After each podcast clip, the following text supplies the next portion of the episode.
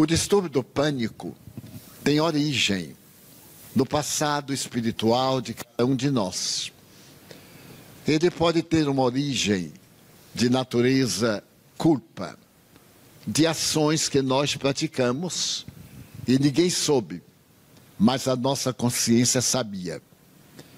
Nós escapamos das leis que fazem a justiça terrena. Mas a questão ficou esculpida em nosso mundo interior. Chamaríamos este mundo interior, do ponto de vista sexológico, de inconsciente. O inconsciente profundo, que para nós tem a sede no perispírito. É o perispírito, esse órgão intermediário entre o espírito e a matéria, que mantém a memória. Então o indivíduo nasce com um certo sentido de pavor. À medida em que vai enfrentando o mundo, esse pavor se apresenta como animosidade, antipatia a determinados comportamentos, que logo se transformam em fóbicos, em medos, em receios profundos e se apresentam como conflitos psicológicos. Especialmente esse distúrbio fóbico que nos dá uma intranquilidade. Ao lado deles, nós vamos ter um desconforto do sistema nervoso simpático. Como lembram, nós temos três sistemas nervosos: o simpático, o parasimpático e o autônomo. O autônomo é aquele que se encarrega das nossas funções inconscientes, a digestão, a circulação do sangue, os batimentos cardíacos, a respiração. Não necessita da nossa consciência para que eles ocorram. São automáticos, dormindo ou desperto. O sistema nervoso simpático se encarrega das funções endocrínicas, das glândulas, a timo, a pineal, a tiroide, a paratiroide, o fígado, que é uma glândula mista, tanto atende às funções internas como às externas. E o parasimpático, que é um auxiliar desse encarregado do funcionamento orgânico. Mas se eu disser alguma coisa que alguém não haja entendido, pode interromper. Estou muito acostumado. Então, nesse sistema autônomo, há uma ansiedade, isto é, uma necessidade de reparar o erro. E essa ansiedade se apresenta sob dois aspectos: a timidez e o exibicionismo. A timidez, quando nós temos vontade de expressar certos sentimentos e não conseguimos porque sempre achamos que não vamos ser bem recebidos. No inconsciente, a culpa. Toda vez que nós agimos e a memória reprova os hábitos morais, nasce uma culpa inconsciente. Então ela gera o complexo de inferioridade ou o complexo de superioridade. O de superioridade nós ocultamos na presunção, na exibição, aquele conflito jogamos a máscara do que gostaríamos de ser e dentro estamos sofrendo. Então a ansiedade e o conflito de fobia estão muito associados. São, portanto, do espírito.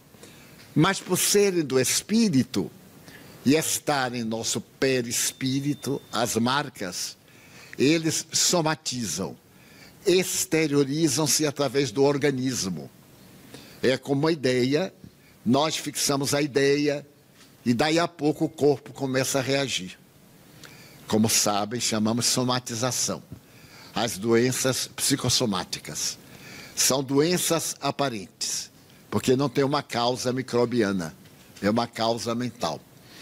Então a ansiedade, o distúrbio do pânico, terminam por nos levar a um estado permanente de desequilíbrio porque o sistema nervoso central não funciona com a regularidade. Os nossos neurônios não dão as mensagens com a celeridade que se faz necessária. Estou fazendo entender-me? Quem não entender, pode levantar a mão. Porque já que é uma conversa, vamos conversar.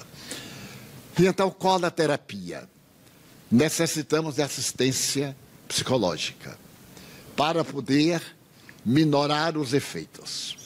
E assistência espiritual para adquirirmos a certeza de que todos erramos, todos temos o direito de errar, todos nós devemos errar, porque é através do erro que nós aprendemos a agir corretamente. E achar natural, porque todo mundo tem medo, todo mundo tem ansiedade. Existe ansiedade natural. Quando está esperando o namorado, a namorada, o tempo não passa. Os gregos criaram uma palavra para isso. É um tempo especial. Quando estamos esperando a demissão do emprego, esperando a reprimenda do pai, da mãe, o receio do exame, do vestibular, do Enem. Então, essa ansiedade é natural. É uma ansiedade chamada expectativa. Não sei o que vai acontecer. Mas quando essa ansiedade nos torna pálidos, batimentos cardíacos acelerados, suor, frio, ela já é patológica, já é doença. Uma doença mental, emocional, que se apresenta com sintomas físicos. Aí é necessário que nós vamos ao espírito, através da prece, dê uma parada respiratória, modifiquemos a nossa respiração. Nós temos a respiração pulmonar, ela se dá automática. E para controlar esse estado fóbico e ansioso, a respiração diafragmática, em que o diafragma é movimentado. Por exemplo, inspirar com a boca fechada. Demoradamente. Depois reter um pouco. Para poder o oxigênio fazer a limpeza do sangue. Transformar o sangue venoso que vai pelas veias em arterial, das grandes artérias. E depois expirar bem demorado, para que saiam do pulmão o gás carbônico e as substâncias perniciosas. Os oradores, os declamadores, os dançarinos, os jogadores, todos aqueles que fazem exercícios físicos prolongados têm a respiração diafragmática. Para ninguém notar, ele dá um tipo de cansaço. Então, na técnica de oratória, nós temos que aprender a respirar na frase. Por exemplo, eu ia andando com muitas dificuldades quando é o momento da respiração. Mas uau, respira sorrindo. Todo artista que usa da palavra e dos movimentos riem, mas não é riso, é respiração. Está respirando e a gente está crente que está abafando. Então, essa é uma terapia que relaxa. Porque quando o gás carbônico sai dos pulmões, o sistema nervoso central se equilibra. Então, nós podemos fazer. Eu estava escutando a palestra da noite de ontem, quando as pessoas apresentaram certas dificuldades. Vírgula. Pausa. Respira. Então, mas dá para fazer o biquinho. Rindo, o ar naturalmente sai. Daí nós temos a terapia espiritual, a prece, a leitura para nos tranquilizar. Temos a técnica material, respirar, silenciar os nossos movimentos. Então é um problema de origem espiritual, dívidas que nós guardamos a culpa.